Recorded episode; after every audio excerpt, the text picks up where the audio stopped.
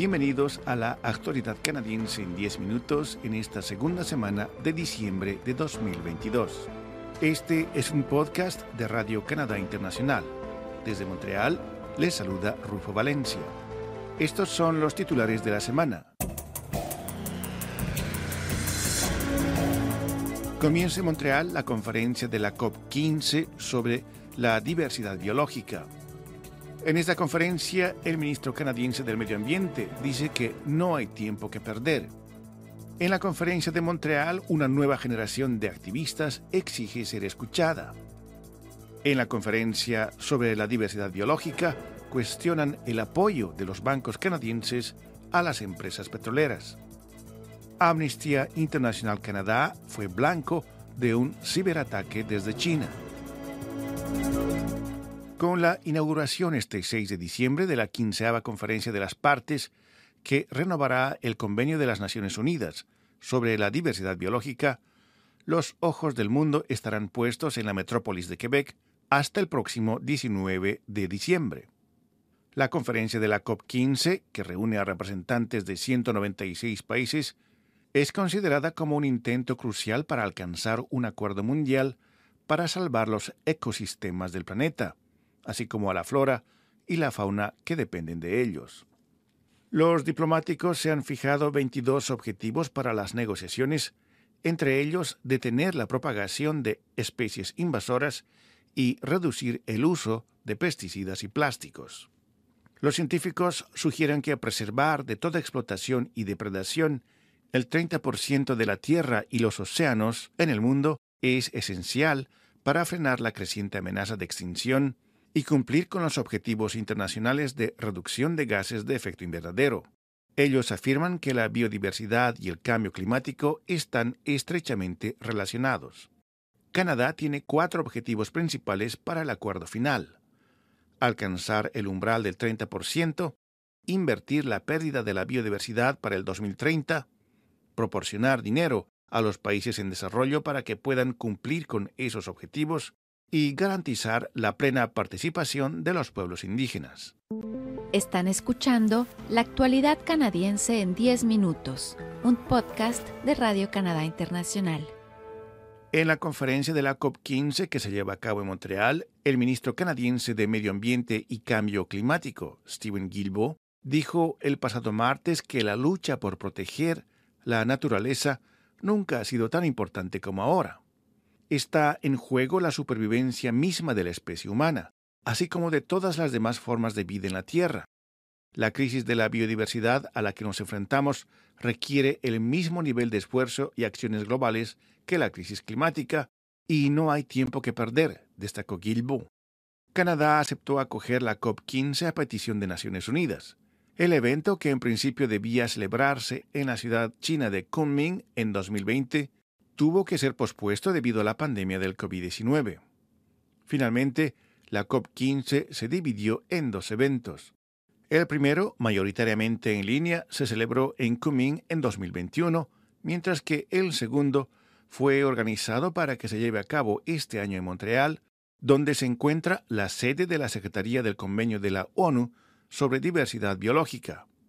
Sin embargo, la COP15 sigue bajo presidencia china.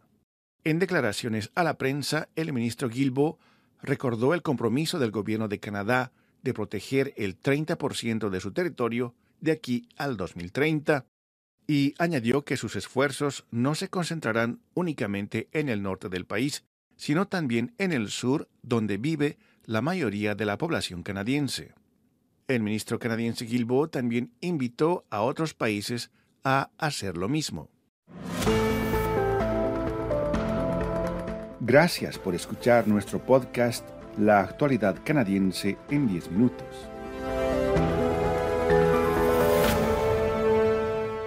Los jóvenes activistas medioambientales acudieron a la COP15 en Montreal para hacer oír su voz. Aunque son ardientes defensores de la biodiversidad, no todos tienen la misma opinión sobre cómo librar la batalla. Ashley Torres, activista de 26 años, organiza la llegada de 70 delegados indígenas y miembros de la diversidad procedentes de América del Norte. Se trata de poblaciones, dice ella, que se ven desproporcionadamente afectadas por el cambio climático y los problemas de disminución de la biodiversidad. Ashley y cientos de personas más tienen algo de esperanza en esta COP15. La indígena Mohawk Soreo Patton cree en la importancia del trabajo de las organizaciones de base y que los miembros de la sociedad civil que participan en la COP15 pueden hacer una diferencia. Los problemas son urgentes, coinciden los activistas, y para hacerse oír, un colectivo que reúne a 67 asociaciones está organizando diversos eventos a lo largo de la COP15, incluyendo una gran marcha por las calles de Montreal el 10 de diciembre. Otros activistas piden el boicot total o el bloqueo del evento. Es el caso de la coalición anticapitalista y ecologista contra la COP15, que no reveló cómo lo está intentando, según la estudiante Yolande Lamar. Para ella, la COP15 sería un evento ineficaz e incluso peligroso, ya que ninguno de los objetivos establecidos en Aichi para frenar la pérdida de hábitats naturales fijados en la COP10 de Nagoya, Japón, se ha cumplido, señaló Lamar citando un demoledor informe de la ONU publicado en 2020. El secretario general de la ONU, Antonio Guterres, pidió una reforma del sistema financiero el 7 de diciembre tras ser interrogado sobre el estudio titulado Sacando utilidades del caos climático, que demostró que los cinco bancos más grandes en Canadá han aumentado significativamente sus inversiones en la industria de los combustibles fósiles en 2021. El estudio, publicado por un consorcio de grupos ecologistas la primavera pasada, demostró que los grandes bancos canadienses figuran ahora entre los 20 principales financiadores de la explotación de los combustibles fósiles en el mundo. Pedimos a todos los bancos e instituciones financieras que presenten planes verificables para una transición acelerada hacia las energías renovables y a una situación en la que su cartera de inversiones sea plenamente compatible con el objetivo de emisiones cero, dijo el secretario general de la ONU. Entre 2019 y 2021, los países del G20 y los bancos multilaterales de desarrollo gastaron no menos de 55 mil millones de dólares en apoyo financiero público al sector de los combustibles fósiles. Esto supone casi el doble de la ayuda anual que estos mismos países conceden al desarrollo de las energías renovables no contaminantes. Según los informes, Canadá es el segundo país del G20 que más subvenciona al sector de los combustibles fósiles.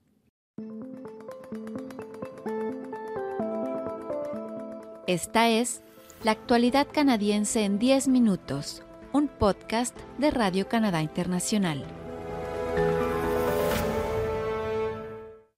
La filial canadiense de Amnistía Internacional fue objeto este otoño de una sofisticada brecha de ciberseguridad un ataque que, según los investigadores forenses, se originó en China con el apoyo del gobierno de ese país.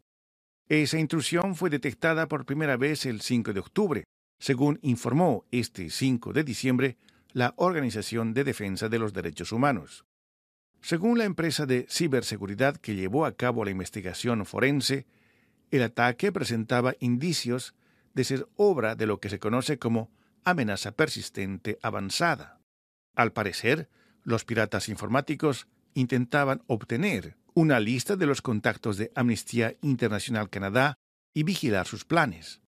Esta revelación se produce en un momento en que las relaciones entre Canadá y China siguen siendo frías en varios frentes. La empresa de ciberseguridad SecureWorks afirmó que confía en su conclusión de que Beijing o un grupo afiliado al gobierno chino fue el responsable de esa brecha de seguridad informática.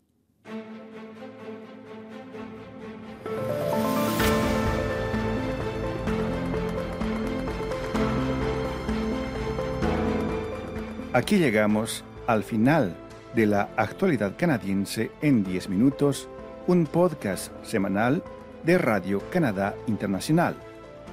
Desde Montreal, Canadá, Rufo Valencia, les agradece por su atención y será hasta la próxima.